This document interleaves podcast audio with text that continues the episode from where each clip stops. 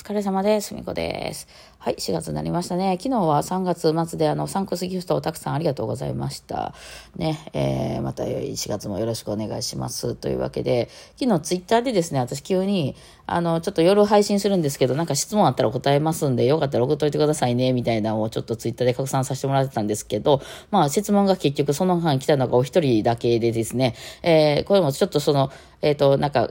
あの、質問の答えは多分動画とかで答えた方が分かりやすいだろうなという感じだったので、結局、ただの、あの、え、えー作業配信になってしまったんですけど、その後、まあ、夜中にもう一人いただいてまして、まあ、二つ来てたんで、まあ、答えれるとこは答えようかな。はい。え、ちょっとね、この白球さんのね、あの、あ質問が長いんですけど、まあ、読ませていただきますね。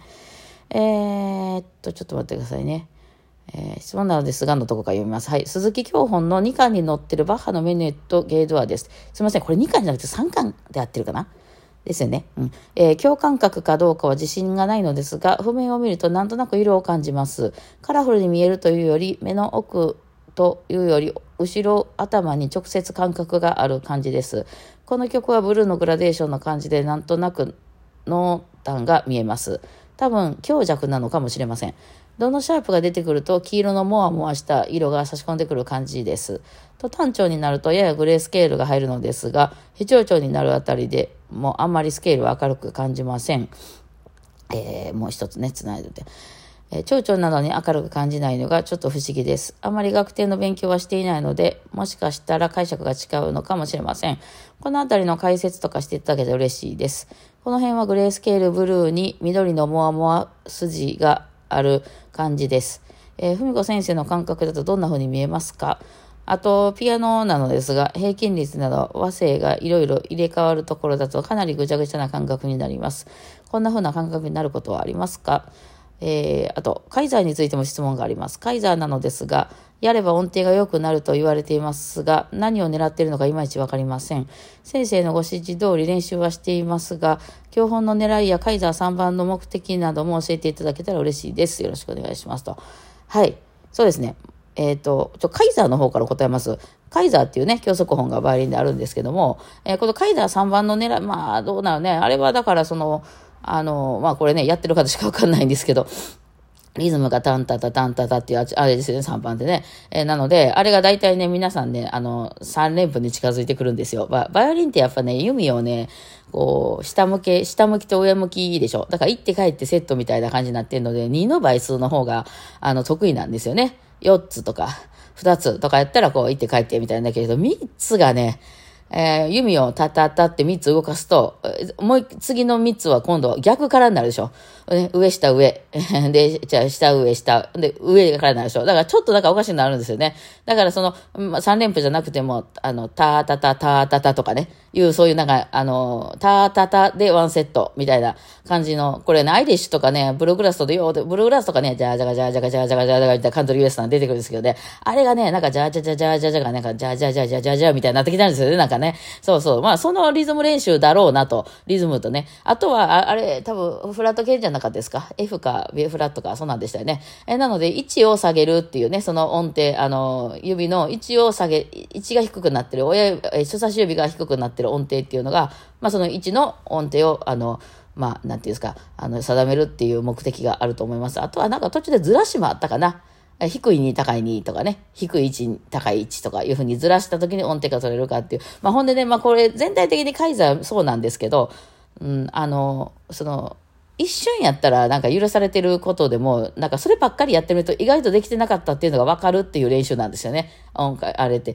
まあ例えばね、例えば、例えばその大阪っていう発音ね。まあ私大阪人で大阪って発音しますけど、多分その外国人の方とかってそれ知らなくて、大阪っていう発音してる方がいらっとしましょうやんかね。で、それ、本当はまあ正しいのは大阪であると。別に、まあ大阪の場合はどっちでもいいですけど。で、えーその会話の中で一回だけ、なんか長く喋ってて、いや、それでね、この間大阪に行ったんですけども、で、わーって喋ってきて、あれ、今大阪ってなんかちょっと上から大阪って言い張ったけど、まあ一回だけやったら別にそれを、いやいや、今の発音違いますよ。あの、大阪じゃなくて大阪ですよとかいうのを、そわざわざみんなも言わないし、別にまあそんなに違和感ないですよね。えー、なんですけど、それが例えば、この間大阪に行った時に大阪の友達がね、大阪弁を喋ってくれたんですけど、その大阪のこのやっぱり感覚が私と違って、なんかいかにも大阪って感じでとか言って何回も大阪って言うと、いやいや、ちょっと待って、大阪の発音違うくないってなるじゃないですか。だからそういうちょっと、本当のちょっとした違和感のリズムの癖とか音程とかを、その、そこばっかりやることによって、あ、やっぱりできてないわってわかるんですよ。いわゆるその、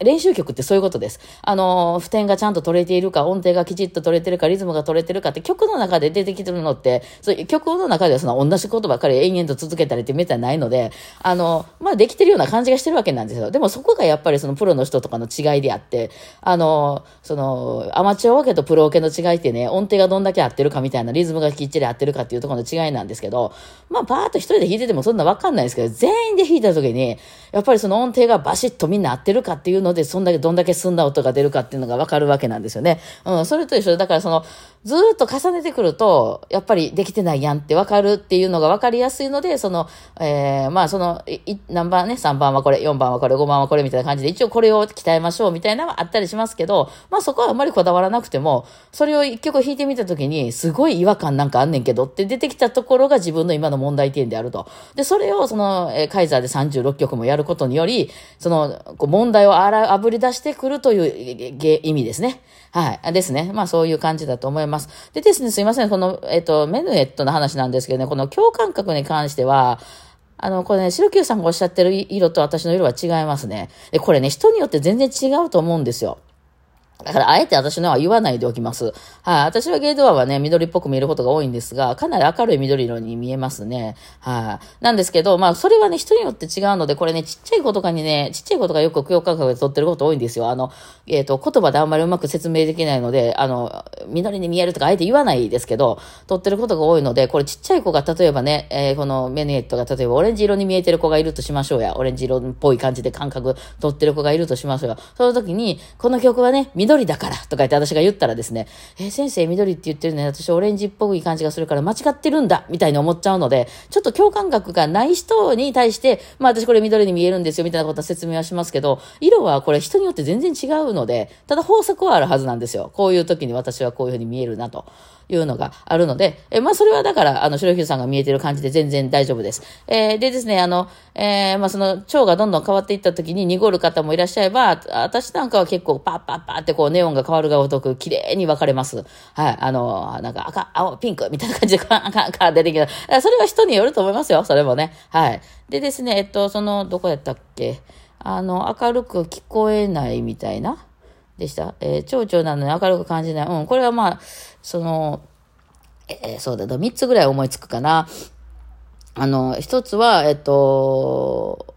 フラット系なので、あの、ちょっとまた響きとかも違うので、あの、いわゆる蝶々といえどもね、波蝶々、二蝶々、都蝶々とかいろいろありますけど、によってもだいぶカラーが違いますので、そのヘ蝶々っていうのが白球さんがあんまり明るく感じないというパターン。あともう一つは、その、そこの場所がね、ちょうどね、単調に囲まれた、あの、蝶々なんですよね。えー、なので、その単調に行くためのブリッジとして現れてる蝶々なので、まあそういうパターンもあるわけなんですね。だからほ、本当に野放しにそこは、この曲は、まあ、あのメジャーで、ここは明るい明るい曲だっていう意味合いでもないっていう、その、えー、転調の途中の蝶々であるっていうパターン。なので、そんなに明るく聴けないっていうパターン。あとはね、その、もし伴奏も一緒に入れて、そういう風に聞こえてらっしゃるんだとしたら、そのね、あの、ヘチョウチョの場所ね、下がね、F 音 A みたいな感じで展開してるんですよ。うん、これ、ちょっと話がややこしいんですけど、あの、ドミソっていう、あの、コードがあった時に、その、あの、ベースラインがね、えー、まあ、ピアノでいう一番下の低音ラインが、あの、バンドやったらそのベースが、どう弾いてる時は結構わかりやすいんですけど、それがね、ミとかになった時、ベースがミとかになった時ね、ドミソのコードはなってるんですけど、一番下のとかミとかになったら、ちょっとね、そのドミソ感は薄れるんですよ。展開系って言ったり、コードやったら C 音 E って書いたりするんですけど、そうなんですよね。まあそうなので、あの、あれですね。うん。っていうことはあります。はい。まあ、そんな感じでございますね。まあ、この辺はね、やってる人やったらちょっとわかりにくいので、はい、こんな説明ですいません。はい。あともう一人ね、えー、昨日メッセージ夜中いただいてたの答えれるかな白ネギさんから、はい。バイオリンのレッスンを受けているのですが、最近は先生が自分の演奏会などで忙しい、えー、時期があり、2ヶ月ほどレッスンができない時はたまにあります。レッスンが2ヶ月ぐらい空いてしまうと修正してくれる人がいるので、自分の変な癖がついてしまわないか不安になったり、練習のモチベーションが下がってしまいます。次のレッスンまで期間が空く時、どうやってモチベーションを保ったらよいと思いますか？やはりレッスンが2ヶ月も空いてしまうのはあまり良くないでしょうか？私は中級者レベルだと思います。モーツァルト競争曲レベルと。もっと上達したいのですが、定期的にレッスンをしてくれる先生に変わった方が良いでしょうか以前は定期的にレッスンを受けていましたが、先生、えー、最近先生が多忙なようですと。なるほどね。はい、先生、あの、コロナ終わりましたから演奏会がガンガンね、ありまして、あの、やりまして、えー、コロナの頃はね、みんなレッスンするしかなかったんですけども、はい、えー、ね、忙しくなってきてますよね。えー、まあ、白柳さんがレッスンしたいんであれば先生変わるべきでしょうね。えこれはもうだから、あのー、そうだな、えー、答え、え、レッスンを受けたいんであれば、え、レッスンを受ける先生に。だから先生、みんなもっと先生バンバン変わっていいと思いますよ。別にその、その東京、あの、芸大に行きたいから東京芸大の先生の教授についてるとかいうケースでないんやったら、ば、もういろんな先生山のように言ってはりますから、今、あの、みんな探したらネットでもすぐ出てくると思いますね。あの、変わったらいいと思いますよ。はい。あの、もっといっぱいレッスンしてくれる先生とこに行ったらいいと思うし、それこそ大手音楽教室みたいなとこやったら、絶対月何回とか決まってるので、えー、それでもいいと思いますし、えー、あとは、あるいはその先生がどうしてもいいってやるんだったら、間にアンサンブルとか、そのオーケストラとかで参加してみはったらどうですか？そういうのが嫌じゃなければ。ほんならモチベーション保持つんちゃいます？ね、あの、何もレッスンだけがあれじゃないので。ただ、まあ、レッスンの形式がいいって言うんであれば、レッスンしてくれる先生は他にも山のようにあると思うんで、そっち行ってみはったらいいと思いますけどもね。はい、どうでしょうか？その辺は多分ね、ご自分で勝手にやって、全然誰も何も、え、そんな簡単に先生を移ったらダメだなんてことは全くありませんので。でね、あの、うちの生徒さんとかもどんどん辞めてましたし、どんどん入ってきてましたよ。だいぶ流動性の高いもんだったんで。はい。なので、全然いいと思いますよ。それは。はい。ちょっと、あのね、えー、いっぱいいらっしゃるんで、あのね、なんか、バイオリンの先生いないとか言うで、田舎にはバイオリンの先生がそもそもいませんってか、ほんまかなと思いますけどね、あれ。どうなんでしょう。まあ確かにね、すごいなんかその駅からものすごいこう山の中をこう車で何時間も走ってみたいなとかひょっとしたらいないのかもしれないですけどね、ちょっとした都会部やったらめちゃくちゃいると思いますけどね。どうなんでしょうかね。はい。まあというわけで今日はこんな感じでございました。ではではお疲れ様でした。